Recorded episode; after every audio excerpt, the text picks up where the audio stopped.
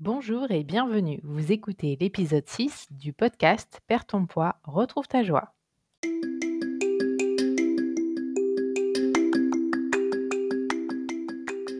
Le podcast qui vous offre un autre regard et des outils pour venir à bout des kilos en trop pour de bon et avec le sourire. Je suis Constance Chapalin, coach de vie certifié. Je pratique la naturopathie et les soins énergétiques. Perds ton poids, retrouve ta joie est un podcast que vous retrouverez tous les jeudis et dans lequel je partage mon expérience, mes recherches, mes compréhensions et les outils qui m'ont permis de changer mon rapport à la nourriture, de retrouver mon poids de forme et de pouvoir ressentir de la joie autrement qu'avec de la pâte à tartiner. Aujourd'hui, nous allons parler du système de récompense. Qu'est-ce que c'est, à quoi ça sert et pourquoi ça nous intéresse par rapport à notre prise alimentaire? Afin de comprendre pourquoi et comment fonctionne ce système de récompense, nous allons devoir d'abord parler de la dopamine. La dopamine fait partie des nombreux neurotransmetteurs qui ont pour rôle d'assurer la transmission des messages d'un neurone à un autre. Donc c'est une molécule biochimique qui permet en fait la communication au sein du système nerveux et qui influe directement sur le comportement. À l'origine, un de ses rôles dans le corps humain, c'était de stimuler le plaisir en mangeant pour ne pas que l'homme se laisse mourir de faim. Alors, c'est un grand dessin euh, d'un des rôles de la dopamine. Elle en a beaucoup d'autres et euh, c'est vraiment un schéma pour qu'on ait euh, une compréhension simple et facile de ça. Et c'est l'une des raisons pour laquelle, lorsque l'on mange quelque chose de délicieux, on va avoir du mal à s'arrêter ou avoir envie d'en avoir encore plus, justement. Et donc la dopamine, elle joue très bien son rôle. Euh, seulement, aujourd'hui, nous mangeons la nourriture qui est industrielle, sucrée et pleine d'additifs, et qui envoie à notre cerveau beaucoup de plaisirs de synthèse qui sont trop intenses. Par exemple, un soda, c'est l'équivalent de 6 carrés de sucre sous forme liquide. Et ce taux de plaisir, notre cerveau n'ayant pas été conçu pour le recevoir, n'est pas en mesure de comprendre, car le niveau de dopamine qui est sécrété, il est trop important pour lui. Donc, que va-t-il se passer? Au magie, notre cerveau est fait d'une manière incroyable et comme toujours, il est là pour nous protéger. Il va s'autoréguler et baisser notre niveau de réception à la dopamine.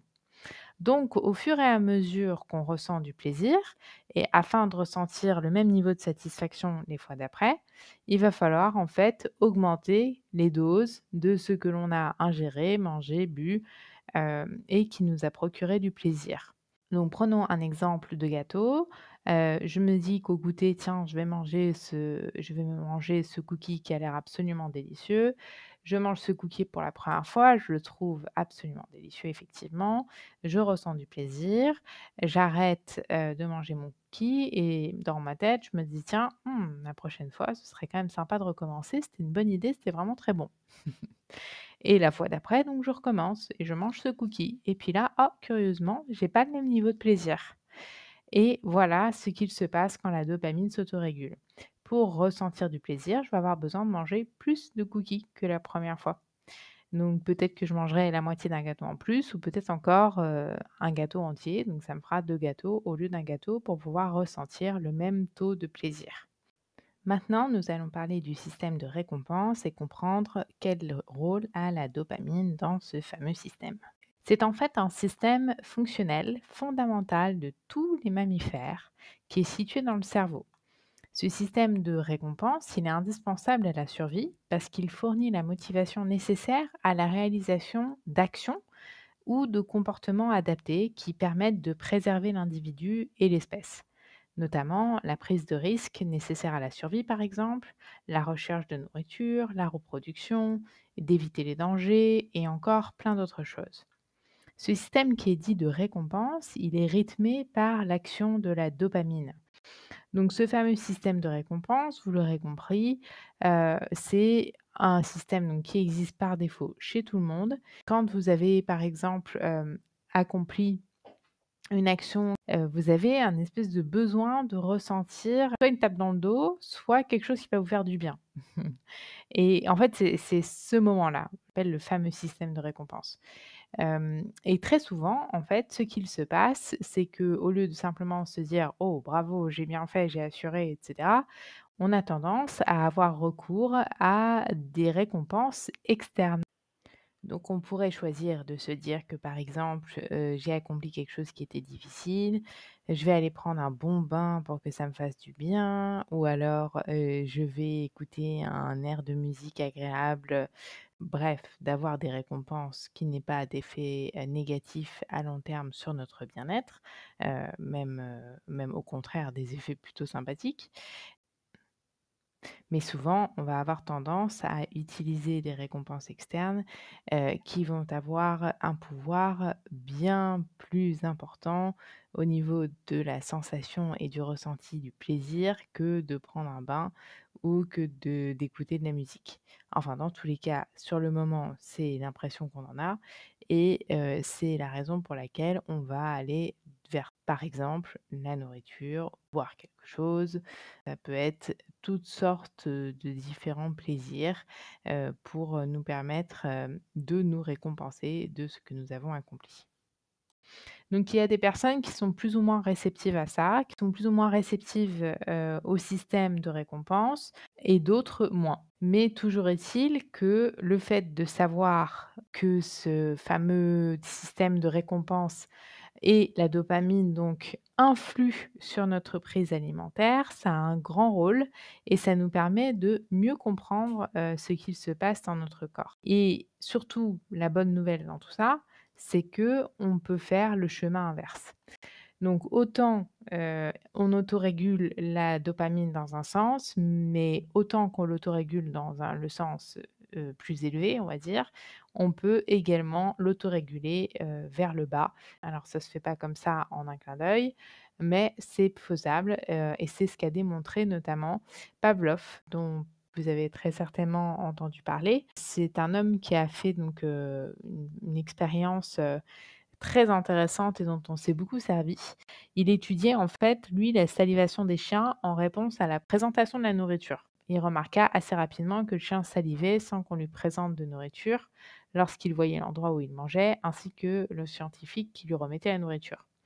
Il avait alors découvert en fait le conditionnement. Et donc il se consacre ensuite à cette découverte et à l'étude du conditionnement. Et de cette étude du conditionnement, il se rend compte que, heu, le chien en fait répond à différents types de stimuli. Donc par exemple, le fait de manger qui fait saliver, donc manger c'est un stimuli inconditionnel. Les stimuli conditionnels, donc stimuli qui sont initialement neutres mais qui finissent par déclencher une réponse conditionnée quand c'est associé à un stimuli inconditionnel. Par exemple, heu, le fait d'associer la nourriture à l'endroit où le chien mangeait, bah, ce lieu est devenu un stimuli conditionnel. Heu, ce qu'il y a à retenir de cette expérience, au fur et à mesure de répétition, on crée une manière de répondre qui devient automatique, sans y réfléchir. Et donc, il a découvert que ce principe était responsable de nombreux conditionnements involontaires chez l'animal, mais chez l'homme aussi, bien sûr.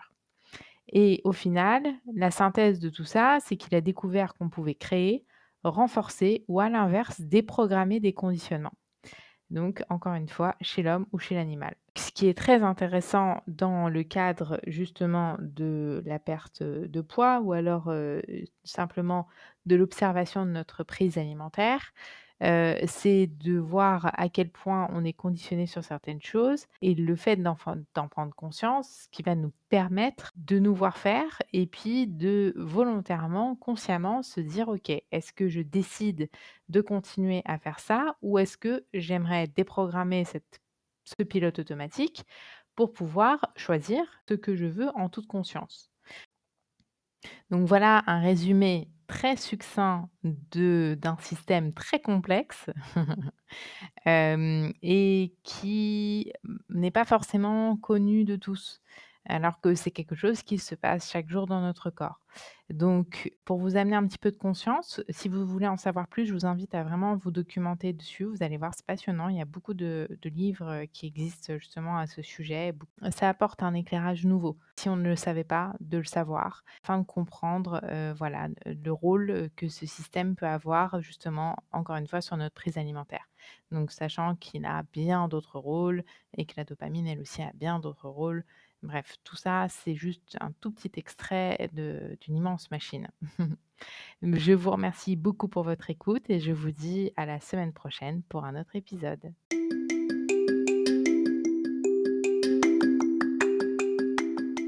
Vous pouvez dès aujourd'hui vous abonner au podcast Perds ton poids, retrouve ta joie sur iTunes ou Spotify. Suivre son actualité sur Instagram à l'identifiant Perds ton poids, retrouve ta joie en un seul mot toutes les semaines, vous retrouverez sur constance-chapalin.com le lien de l'épisode ainsi que les ressources dont j'aurai parlé.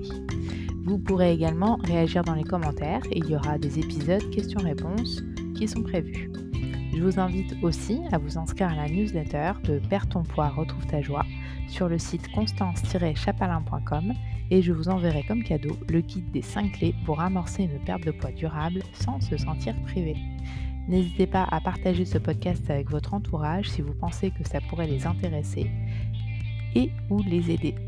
Je suis super heureuse d'être à vos côtés dans cette aventure. Merci pour votre écoute et à très vite.